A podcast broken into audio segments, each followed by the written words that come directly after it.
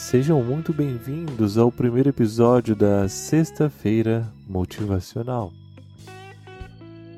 Construa em silêncio, assim ninguém saberá dos seus fracassos. Você acha que vale a pena tentar? Nem tente, fracasso já é iminente.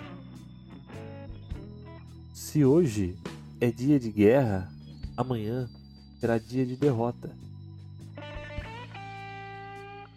Não deixe que seus sonhos sejam apenas sonhos. Os transforme em decepções. Não perca tempo tentando. Fracasso procrastinado é muito honesto em relação ao que houve tentativa.